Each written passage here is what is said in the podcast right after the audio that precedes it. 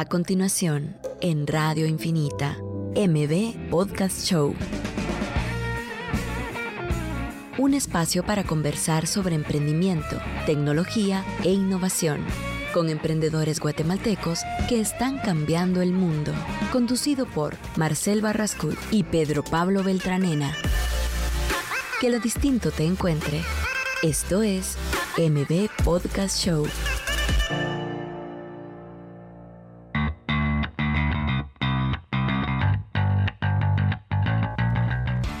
Hola a todos, ya estamos en el episodio número 67 de M Podcast. El día de hoy pues tenemos a José Ordóñez, que es un inversionista y emprendedor que tiene un historial de empresas y de, fundaciones de inversiones súper interesante. Eh, José, ¿cómo estás? Eh, bien, gracias eh, Marcel. Buenos, buenos días, buenos días Pedro Pablo. Qué gusto, gusto de estar acá. No, bienvenido, José. Creo que, creo que tenés bastante conocimiento y qué gusto poder tenerte aquí en el episodio 67. Ah, muchas gracias. Eh, pues tal vez para empezar. bueno hoy. Sí, cabal. tal vez para empezar, si querés contarnos un poco de vos ¿verdad? y de tu background ¿verdad? y cómo llegaste hoy a ser José. Digamos, bueno, siempre he sido lo que. a ver, yo tengo, yo soy emprendedor, eh, soy inversionista de, Venture Capital. Ah, tengo, tengo más de 20 años de, experiencia en, banca de inversión, Venture Capital, Private Equity. Eh, guatemalteco, pero he vivido y trabajado la mayor parte de mi vida eh, fuera de Guatemala. Pues los, los primeros años de mi vida estuve entre Guatemala y Estados Unidos. después terminé el colegio acá y me fui a estudiar a Estados Unidos. Estudié eh, primero economía en, la Universidad de Maryland y después eh, estudié leyes y saqué un MBA en, Stanford y empecé mi carrera en, Wall Street, en ah, lo que en aquellos tiempos era, mm, era Solomon Brothers, que luego pasó a formar parte de, de Citigroup y dentro del Citi pues hice una, hice una carrera bastante larga, eh, empecé en... Uh, eh, haciendo, bueno, primero en la mesa de dinero, en eh, capital markets, eh, básicamente intermediación de, de, venta de bonos, en, como digo, en mercado de capitales. Luego pasé a mm, fusiones de adquisiciones, principalmente en el, en, el, área latinoamericana, y eventualmente empecé a especializarme en el sector de, energía. en, después de un tiempo llegué a tener mi cargo el área de de energía para Latinoamérica en el City, que, y, eso, bueno, fue una, una, una, gran experiencia, fue un, fue un, PhD, un doctorado pagado eh, por, por Citigroup, aprendí un montón. y luego quería hacer algo diferente, entré en el mundo de, private equity con un fondo eh, grande de, de, energía basado en Boston llamado Arclight Capital. Eh, con ellos me, mudé a España, a Barcelona, donde hicimos eh, un buyout de varias, eh, buyouts de varias empresas de, energía renovable y mm, bueno, esas eventualmente pues como típico proyecto de, private equity los, los vendimos y pues después de mucho tiempo de vivir fuera de Guatemala decidí que era, que era el momento de regresar, regresé hace unos seis años aproximadamente y, y actualmente hago, hago varias cosas. una eh, soy eh, director de un, fondo de inversión llamado, llamado CIF. Eh, CIF, bueno, es, es, un fund manager grande, especializado en, ah, en, inversión de impacto en países en desarrollo. manejamos como 1.2 billones de dólares, en, todo en países en desarrollo.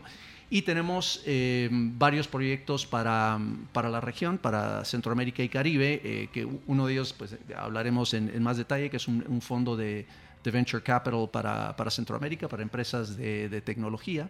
Eh, pero además de eso, estamos haciendo em, un fondo de renovables para, para Centroamérica y Caribe. Ah, también un, fondo para eh, lo llamamos pymes, pero son, son, empresas realmente medianas que tienen posibilidad de escalar a nivel regional. Ese también eh, es un fondo centroamericano, estamos en el mercado con él. Ah, así que bueno, eso, es lo que hago con CIF. Aparte de eso, estoy muy involucrado en el en el sector de, startups de tecnología en, cuatro grados, em, eh, como ya sea como asesor o cofundador de como ocho o nueve distintos startups eh, y especialmente las que, las que han eh, comenzado ya a levantar capital a, nivel internacional y a, escalar, ¿no? pues entre ellas Kingo Energy y, otras. ¿no? Así que, que bueno, hago, un poco de todo. ¿no? y, y ese cambio de pasar desde banca a startups, o sea, de alto riesgo? Porque estoy seguro que el Sí. tema de antes tal vez no era tan arriesgado como el de- Eh, yo te diría que fue, bueno, llegué a Guatemala y am, conocí, a, pues, conocí a, los, a los fundadores de, de- de Kingo, a, a Juan Fermín Rodríguez, Juanish y, y Juan José Estrada, JJ. Y me justo estaban ellos en el momento en que querían empezar a levantar capital. Yo llegué en un momento en que tenía un, eh, un conocimiento, un skill que, que no existía en Guatemala, el saber estructurar eh, transacciones de levantamiento de capital con, con estándares internacionales. Y, y bueno, pues eh, me contaron el proyecto, realmente me, me enamoré de Kingo, me, me enamoré de 4 grados norte y decidí tirarme de cabeza, ¿no? Y, y es, te diría, el, el cambio es, pues es la, la, la este es el mejor trabajo que he tenido en mi vida. Yo, yo lo... Yo lo eh, diría que es casi una, una, una conversión religiosa, ¿no? Esta es como una nueva religión para mí, el, el- el estar en, en- en startups de tecnología y, y- y trabajando para, pues, para levantar el ecosistema que, que tenemos hoy, ¿no? Así que, que sí, alto riesgo, pero, pero la mejor decisión de mi vida. Sí, tenés ¿no? creo que ganas más, obviamente, en temas de, de que estás logrando un impacto. A- Absolutamente, o sea, lo que, lo que, lo que está ocurriendo ahora en, en cuatro grados y, y aún pues, los casos de éxito que hemos tenido, realmente, realmente estamos transformando a- no solo al país, sino también a, a la región centroamericana. Este, este ya es un, cuatro grados ya es un imán eh, de, de- para startups de tecnología, está viniendo gente de fuera a instalarse acá, porque lo que tenemos acá es, es único realmente. Entonces, eh, sí, estamos, eh, lo, lo que está ocurriendo ahí tiene, tiene el potencial de, de transformar al país y a la región de, de ser pues una, una economía, digamos, de agricultura de subsistencia o migración a, a una economía del conocimiento. Y eso es eh, realmente muy, muy emocionante. ¿no? ¿Y qué crees que es lo que está haciendo eso aquí en Guate? O sea, ¿qué crees que, o sea, que es la localidad, o sea, que es el espacio, la economía local? Yo creo que, yo creo que se alinearon un, un montón de estrellas en, en un momento. Primero, eh, el- la, el, el guatemalteco y el, y el centroamericano en general, diría yo, es, es muy emprendedor. ¿no? Am, eh, empe- empezaron ciertos emprendedores pioneros como, como Juan y Shenkingo a, a empezar a desarrollar estas soluciones eh, para problemas sociales basadas en tecnología. Y al mismo tiempo, 4 grados norte fue, fue tomando forma. ¿no? Juan Mini regresa a Guatemala, eh, a- apuesta por crear un, un Silicon Valley eh, local y se empieza a, a congregar gente en el, en el distrito de 4 grados norte. Y, y todo, todo más o menos fue ocurriendo al, al mismo tiempo. Am, o sea que no, no sé si fue designio de las estrellas o de, o de Dios, no sé, pero, pero todo, todo ocurrió más o menos al mismo tiempo. Y- Y, entonces lo que tenemos hoy, que es, que es eh, por eso digo que es único, es, es lo que se llama un ecosistema, ¿no? Ujú. que, tiene, que tiene startups, que tiene eh, proveedores de servicios, que tiene Compradores de esos eh, servicios. tiene también. inversionistas eh, y todos esos en, una, en un espacio físicamente muy reducido, que es, es, es vital, eh, porque es en esa proximidad, eh, en esas relaciones cara a cara, de sentarse en un café, en Café Ajá. Paradigma y empezar a pelotear ideas. Que, que es donde salen estas ideas eh, que, que- que pueden transformar y que pueden crear un startup eh, nuevo, ¿no? Así que, que, mm, que no, no sé exactamente qué fue, pero, pero todo ocurrió más o menos al, al mismo tiempo. ¿no? Interesante. Sí, ¿no? Y, yo creo que hay pues, un contexto político, económico, cultural que va permitiendo que todo esto vaya surgiendo, ¿verdad? Entonces, tal vez, eh, a- para regresar al tema de lo de estructurar levantamiento de capital con estándares internacionales, que dijiste que ese es un conocimiento como clave que te permitió posicionarte precisamente hoy donde estás. Entonces, tal vez es uno cómo llegaste a adquirir ese conocimiento y qué otros conocimientos crees que ahora son eh, críticos, ¿verdad? Correcto.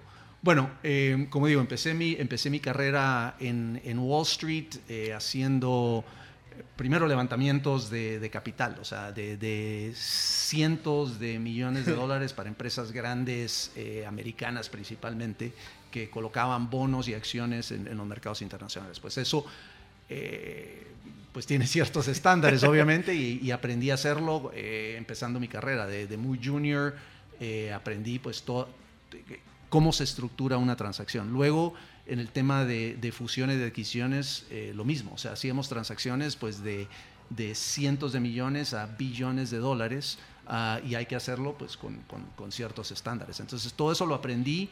Eh, Como desde, experiencia. Sí, desde pasando horas largas, fines de semana, o sea, el, el ritmo de trabajo en Wall Street es, es abrumador, ¿no? Y entonces fue una, fue una gran escuela, ¿no? Um, levantar capital para un startup eh, es al final una, una, en cierta forma, una adaptación de esos, de esos estándares internacionales. Um, hay que, obviamente, el, eh,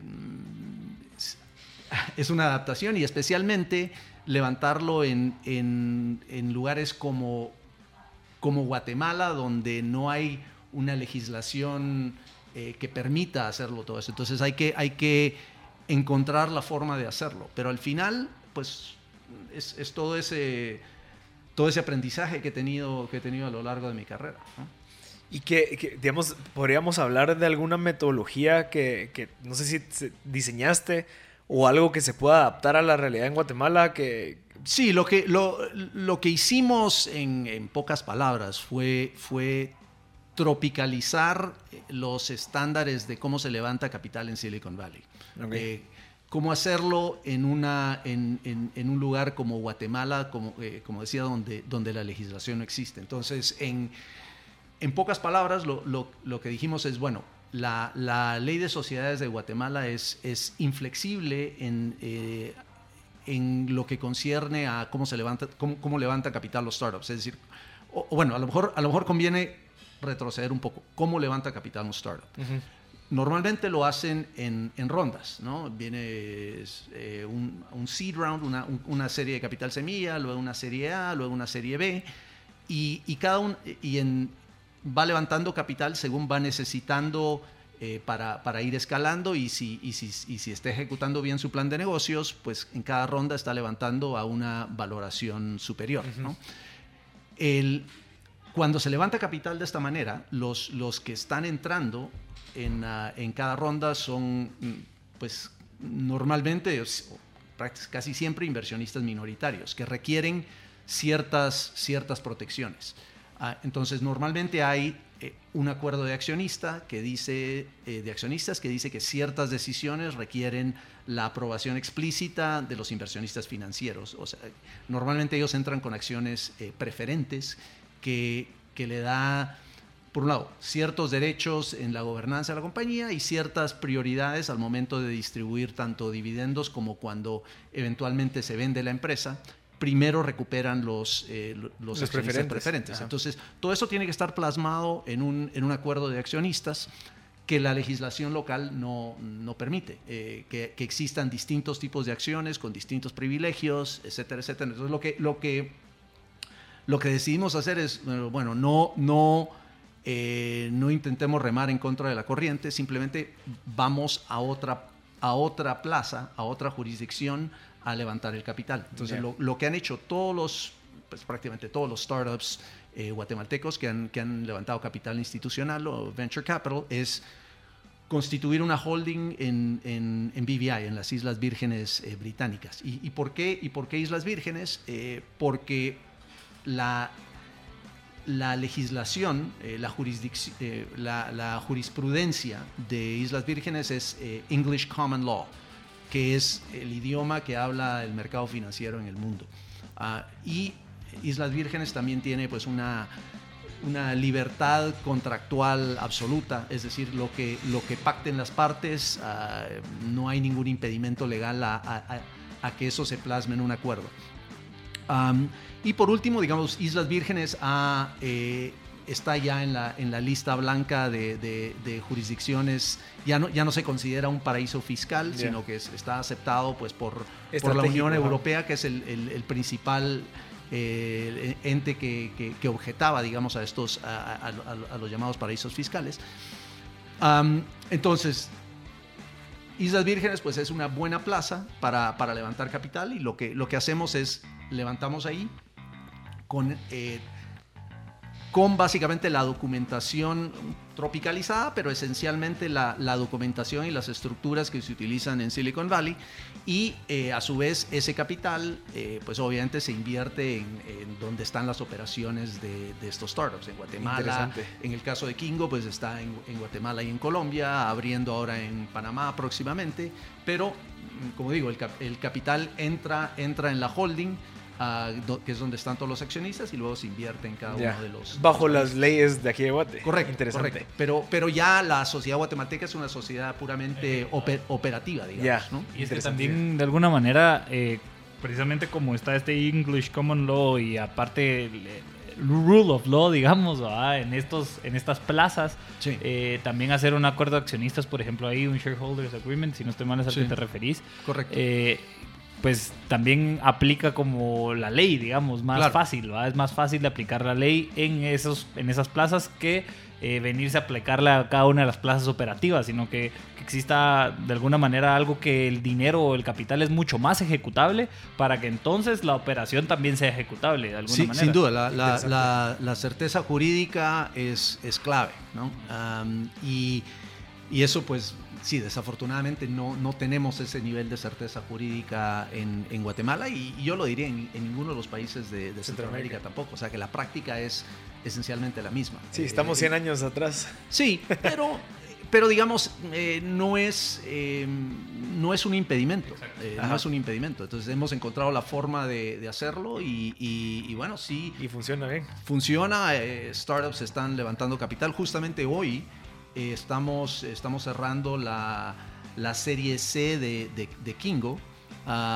que es, es el primer cierre de la serie C, es un cierre de, como de, de 6 millones de dólares de un levantamiento de, de 24. Eh, Kingo, Kingo ya ha levantado eh, alrededor de 30 millones de dólares a la fecha y Wow. es una eh, de, de ser un emprendimiento que, que empezaron dos amigos del colegio hoy es una multinacional de tecnología creada acá en Guatemala o sea Y felicidades por eso, Sí, porque no, hoy y- lo cierran. y, sí, y sí se puede ese es, Ajá. ese es el creo ese es el mensaje que, que bueno eh, si la idea es buena y, y, eh, pues tiene tiene potencial de escalar.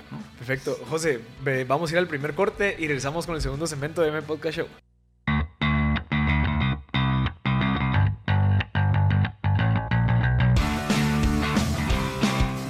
Ya estamos de vuelta en el segundo segmento de M Podcast Show. Les recordamos que el día de hoy tenemos a José Ordóñez, inversionista y emprendedor.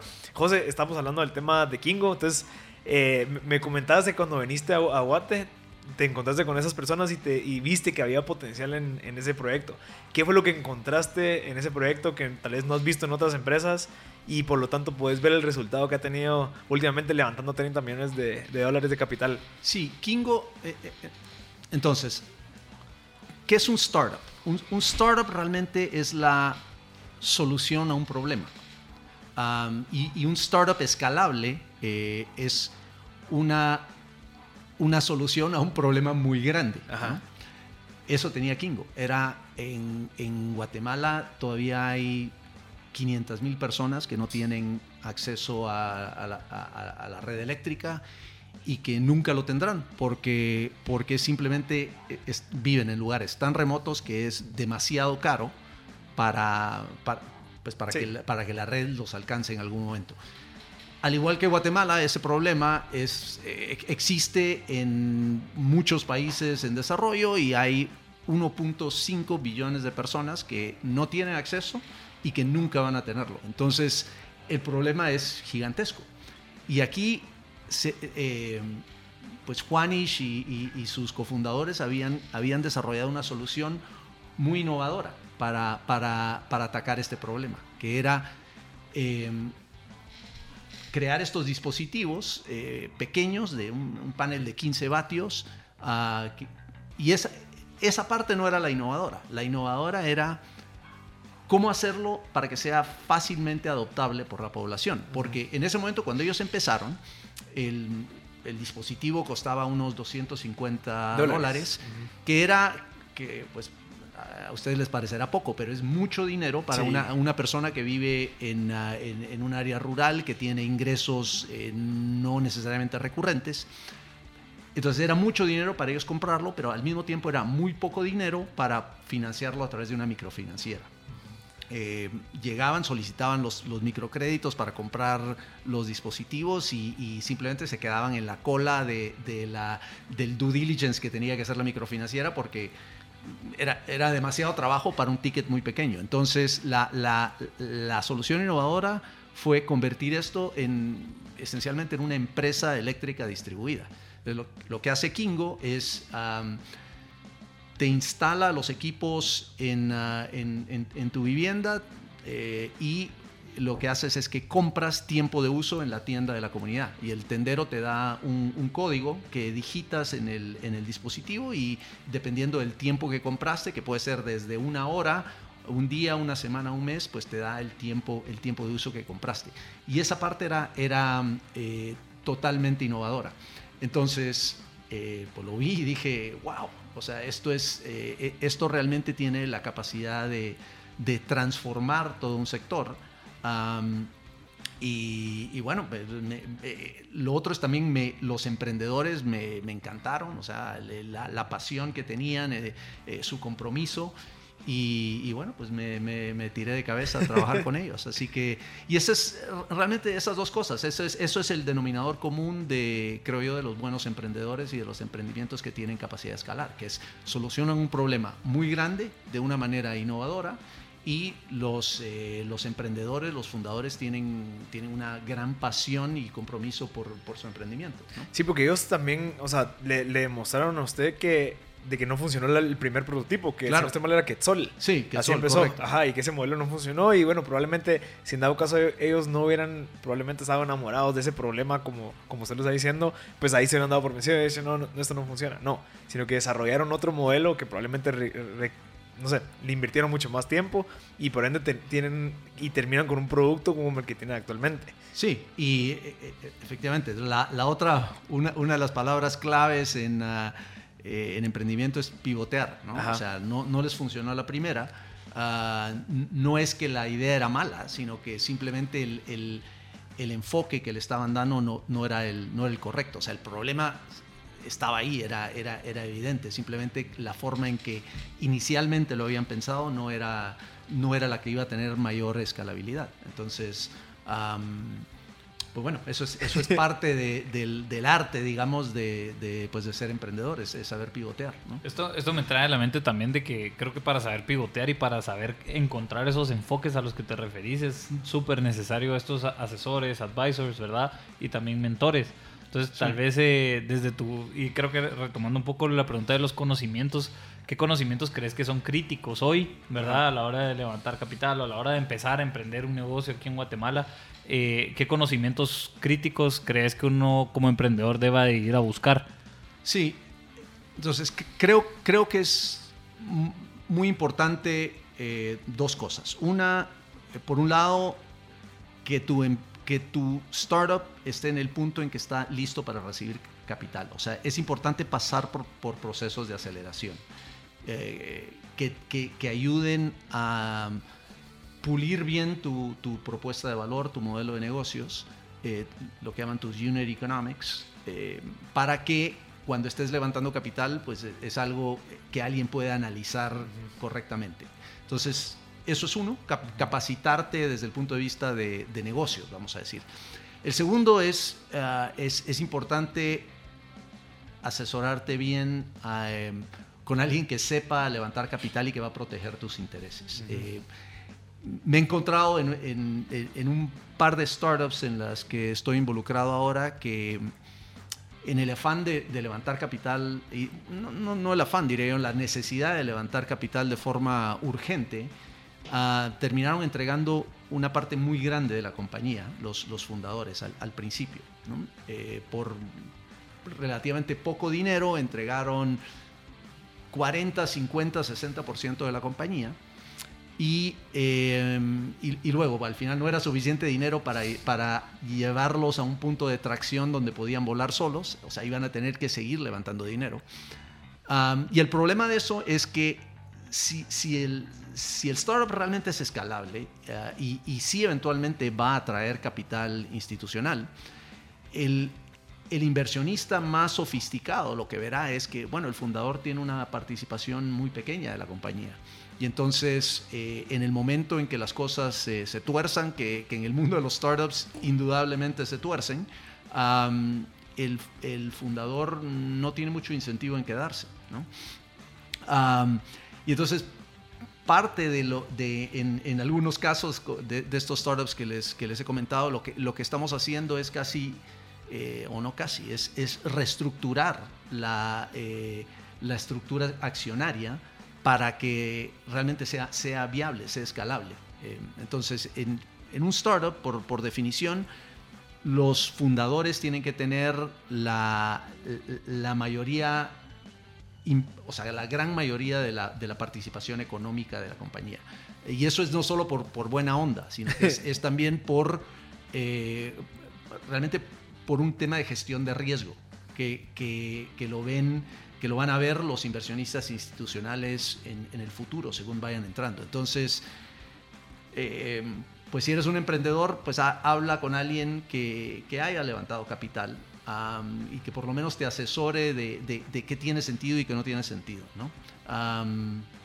Y, que, te ayude a proteger tus, tus intereses. ¿no? Y que al final son tus intereses, pero también son los intereses de la, del mismo negocio. Del mismo negocio, correcto. correcto. ¿Y cuándo no deberían de, levantar capital? cuando o sea, que, hay personas que piensan que lo hemos hablado nosotros, pero creo que no es como que solo quieren dinero para tirar el problema, sino que cuándo es cuando uno debería decir, bueno, ya estoy listo y no dejarse llevar porque como tengo una idea, entonces voy a buscar capital para empezarla y que no es así.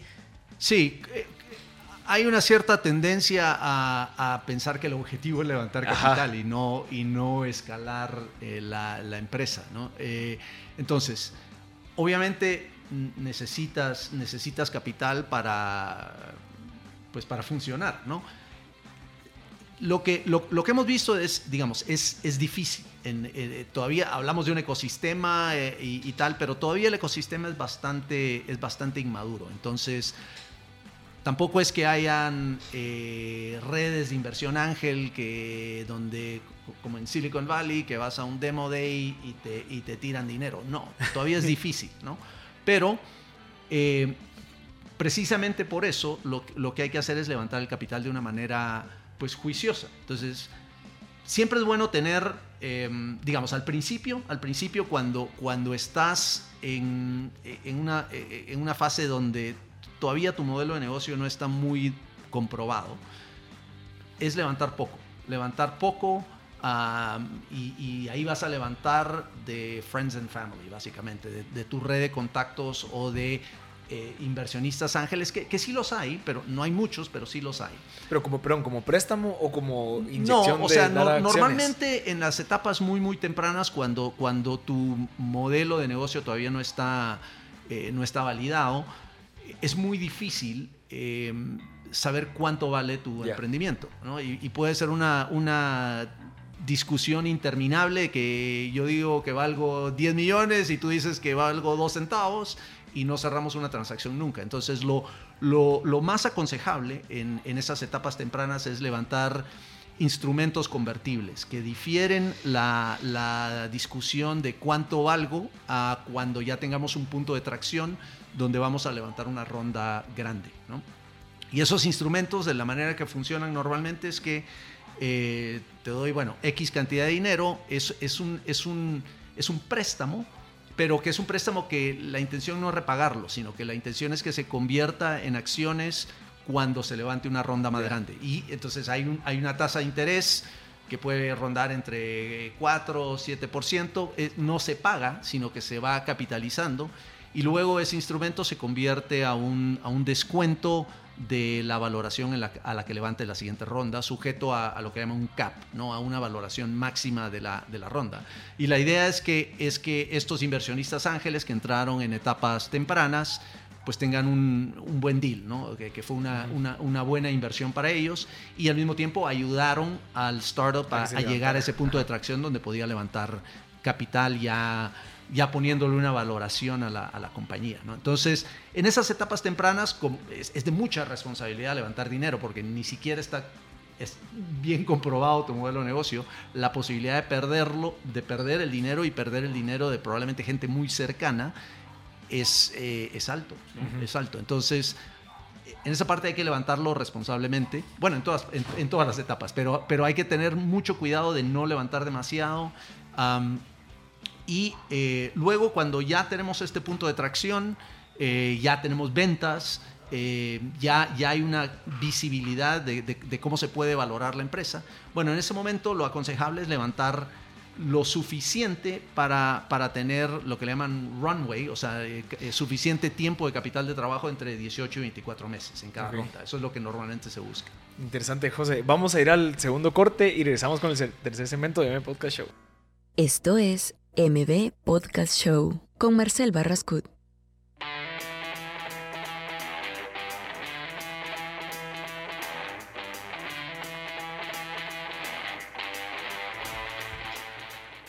Ya estamos de vuelta en el tercer segmento de M Podcast Show. Eh, le recordamos que el día de hoy tenemos a José Ordóñez, inversionista y de emprendedor.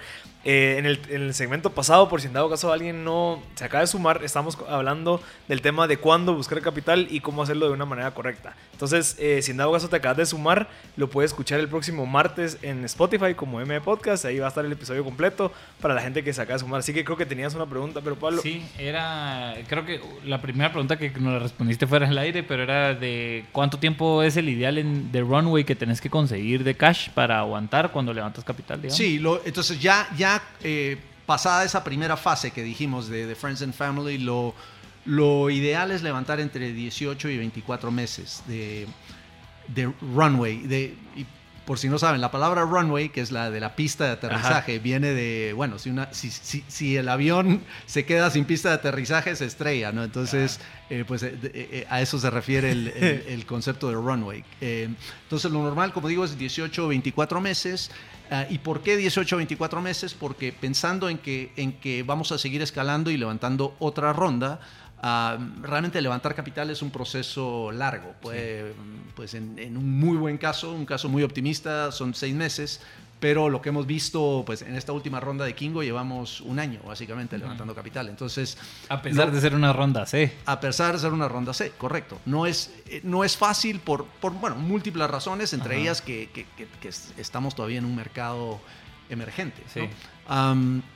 y pues lo peor que te puede pasar es quedarte sin cash a, medio camino, ¿no? Ah, así que, que, bueno, esa es, esa es la, pues la, la, regla de dedo, digamos, para, para, levantar capital. Luego estábamos hablando también fuera del aire de que Y Combinator es una aceleradora pues famosa, creo que ya también es fondo de inversión en Estados Unidos, en donde ellos ponen a disposición de todos open source, digamos, documentos de de cómo le de como esto que hablábamos del safe que puedes poner un tope de evaluación eh, para recibir dinero y que esa tope de evaluación cuando levantes capital ya institucional o más en serio eh, entonces se te evalúa y se te paga con acciones a ese, a ese punto entonces estos vehículos legales digamos que existen ahí en open source que podemos que podés ya empezar a tropicalizar eso es un poco lo que nos contaba sí y eso digamos ya pues ya los hemos tropicalizado eh, y, sí, entonces adaptándolos a legislación de, Islas Vírgenes es como, es como hemos levantado capital en, en la mayoría de,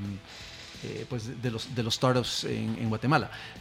Mi idea es eventualmente tener esa misma base de datos, o sea, tener una base de datos open source para, tropicalizada para, para startups eh, centroamericanas y y bueno, es, es, parte del proyecto tener esa, esa biblioteca open source. y eso suena genial. Inclusive alguien tuvimos aquí que nos mencionaba un poco de, del Shareholders Agreement, de que el Shareholders Agreement lo no es válido porque es un contrato privado, ¿verdad? Pues es un, casi es un acuerdo de caballeros, como que no lo puedes a la hora de aquí en Guatemala legalmente ejecutar, pues no. Pero entonces un loophole que encontraron unos abogados nos mencionaban era escribir el contrato dentro del registro de la SA, digamos. Entonces ya lo podés, bueno, ya queda inscrito en el registro, pero es un loophole, es la parte de estas tropicalizaciones, creo yo, ¿no? Sí, correcto. Entonces aquí hay que darle muchas vueltas. Lo que, lo que hacemos en, en, en, las transacciones que hacemos en Islas Vírgenes es, por un lado, está el acuerdo y segundo, la, todas las cláusulas eh, que tienen que ver con gobernanza y con distribuciones de, de dividendos, de capital a la hora de la venta de empresa. Todo eso se plasma en los, en los estatutos de la compañía, en lo, que llaman los eh, Memorandum and Articles of Incorporation.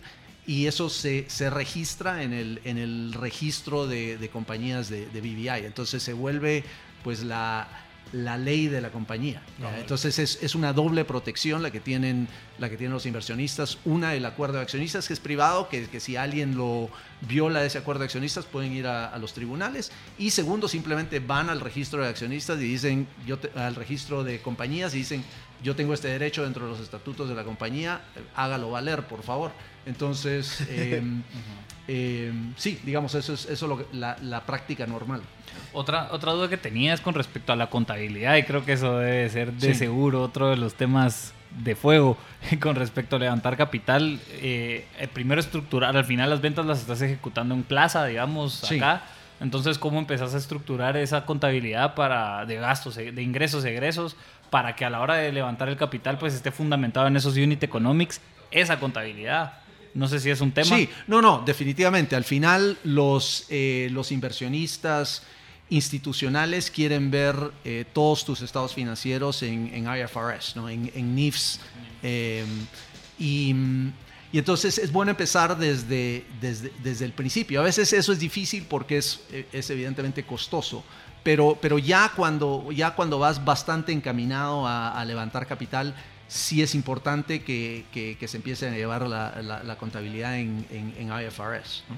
¿Qué es, qué, qué es NIFS y IFRS? Es, es las normas eh, financieras internacionales yeah, yeah. Eh, de contabilidad. Sí. Eh, y entonces ese es igual, ese es el, el, idioma contable que habla, que habla todo el mundo financiero. Sí. Um, y que entonces pues no importa si tu inversionista es eh, americano o francés o inglés, yeah. de, de, las, las prácticas son las, las mismas. Okay. Y, eh, pero bueno, si, si, ven igual las, las startups eh, guatemaltecas que han levantado capital, pues todas ya lo tienen. Ya, ya lo tienen. Y, y, fue un proceso, porque empezaron, pues en cierta forma, todos estos startups empezaron como tienditas, ¿no? De, de, que lo llevaban pues en un Excel regu bien, regular o mal. Y, y, eventualmente, pues sí, ahora y todas tienen auditores eh, grandes internacionales, ¿no? Mira, José, una pregunta. Si en dado caso alguien está empezando un negocio, ¿cómo sabe que que debería empezar a buscar capital? O sea, ¿cuándo? Eh, porque digamos, el tema de buscar capital se escucha como que si, bueno, yo ya sé que voy a crecer y por lo tanto necesito yo estar listo para cuando ya tenga 20 mil clientes y necesito contratar mucha gente. Pero ¿cuándo es, ¿cómo uno puede prever eso? Eh, si está empezando, estamos hablando de una startup que lleva, no sé, tal vez un año, que está validando, que está encontrando un modelo de negocio que probablemente funciona, pero cuando yo debería decir, bueno, probablemente toca ahorita yo salir a buscar o mejor me espero un ratito a ver qué pasa con esto, cómo... Sí, eh, entonces, sí, yo creo que depende de, de, depende de tu startup, ¿no? Si, si al final es, es un startup que tiene una, un potencial de crecimiento exponencial que, que, se, que, y eso me refiero a un problema, un problema enorme y la capacidad de, de, de escalar a nivel internacional, global, um, pues hay que empezar a pensarlo desde, desde, el primer día porque vas a necesitar eh, muchos recursos, pero igual okay. pensarlo en, bueno, ¿qué es lo primero que tengo que hacer? Validar, validar mi, ya sea mi, mi producto, o sea, llegar a un producto mínimo viable, a eh, validar mi propuesta de valor. Entonces, eso, pues por lo general, no se requiere tanto dinero. ¿no? Uh -huh. um, y ese dinero muy probablemente va a venir de gente que ya conoces, que confía en ti.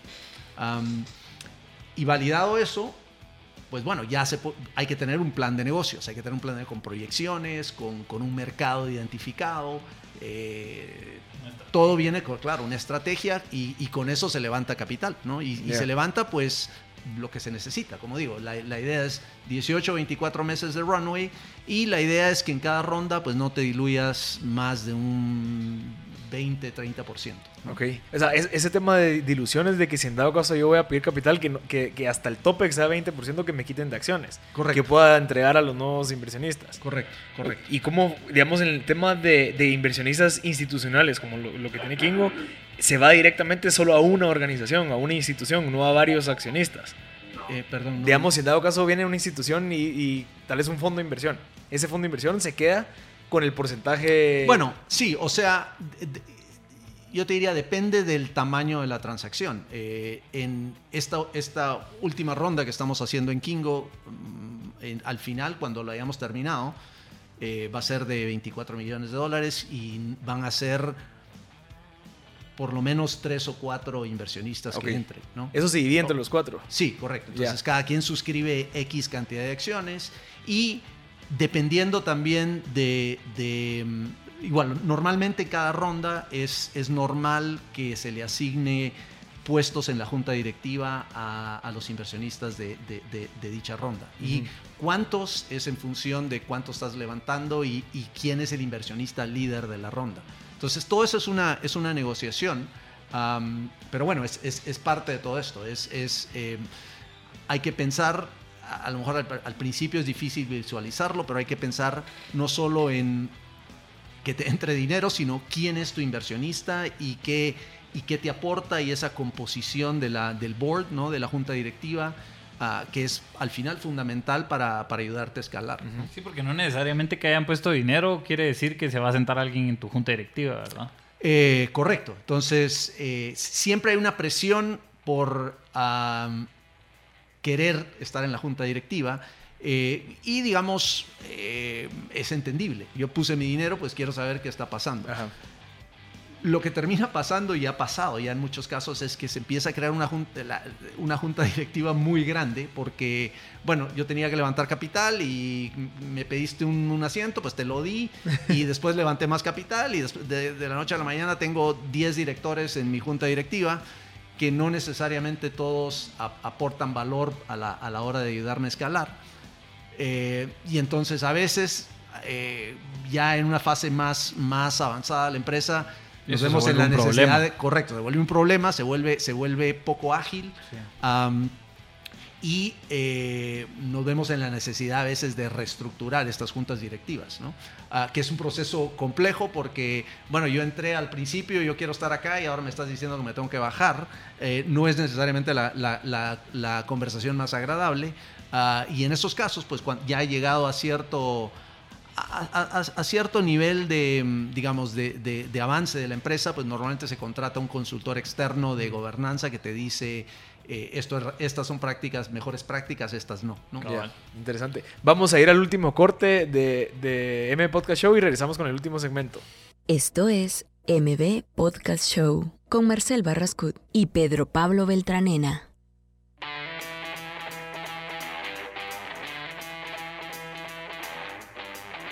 Ya estamos de vuelta en el último segmento de M Podcast Show. El día de hoy tenemos a José Ordóñez, inversionista y emprendedor.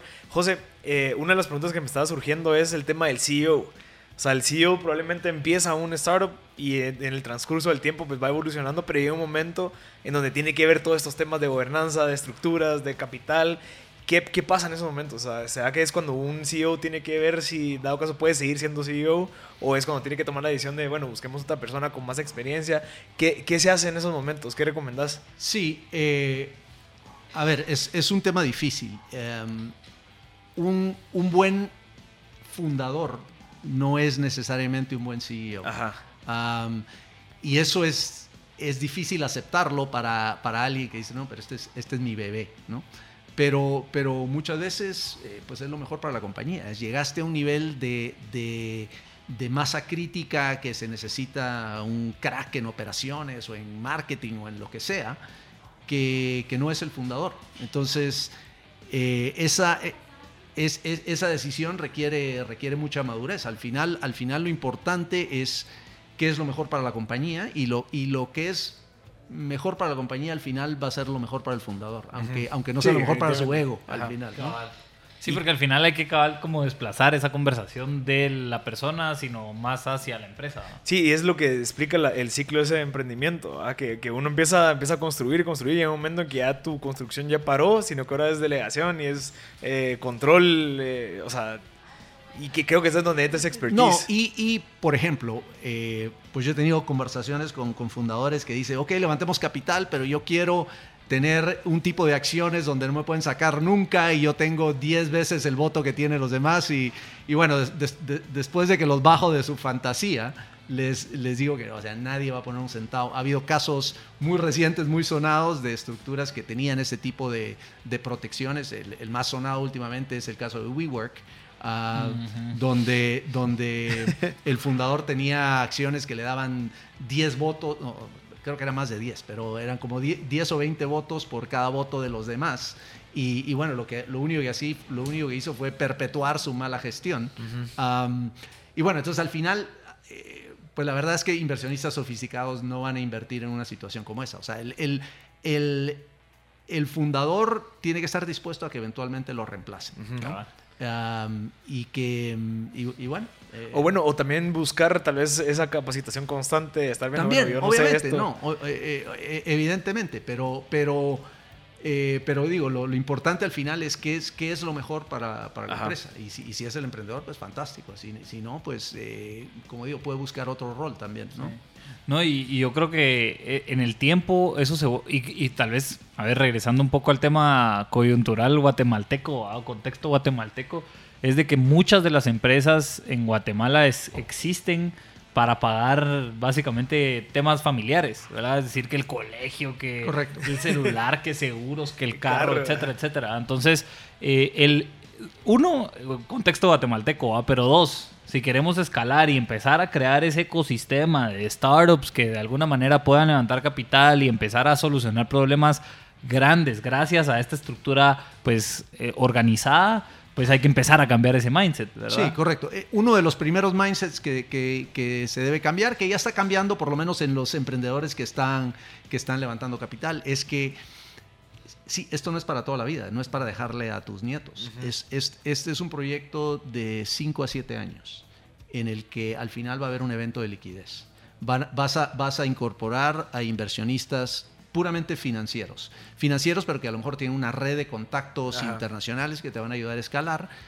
Pero estos inversionistas financieros son fondos. Son fondos que a su vez tienen inversionistas eh, a los que tienen que darle eh, la vuelta entera al dinero, o sea, invertir todo el dinero y, devolvérselos con, esperamos, con plusvalías a sus inversionistas en un horizonte de 10 años. Entonces, eso quiere decir que la inversión que hagan, ellos la tienen que tener pensada en que yo entro y me salgo antes de, la, de, que, mi fondo finalice su, vida.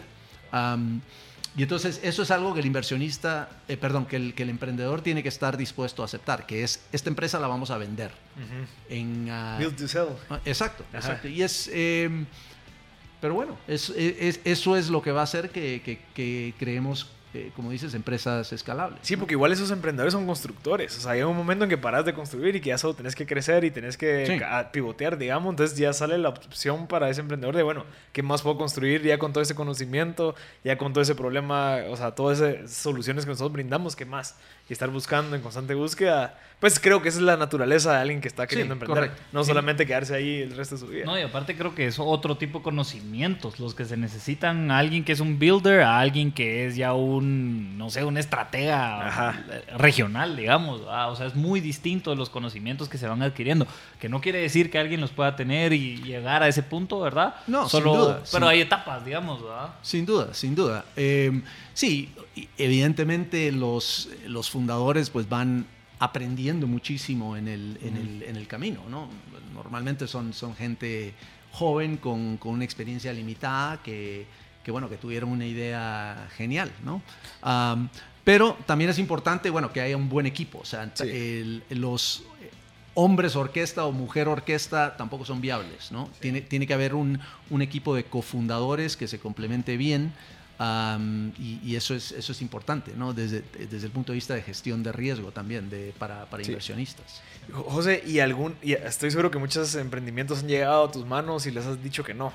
¿Por qué es el patrón, como que, por qué es que les has dicho que no? ¿Crees que les hace falta ese tipo de educación, o sea, que ese tipo de conocimientos financieros eh, a los emprendedores que has, has, tenido contacto? Sí, yo diría de, de todo. la primera razón por la que digo que no es que hoy solo hay 24 horas en el día, entonces realmente mi tiempo está muy, muy, muy limitado y entonces tengo que ser muy, muy selectivo en, en lo que me involucro y, y, básicamente en lo que me involucro es en aquello que veo, eh, que le veo un potencial de, de, escalar y, realmente de transformar. Entonces, ¿qué, ¿qué, son esos elementos? Primero es, como decía, que, que es una solución innovadora a un problema muy grande.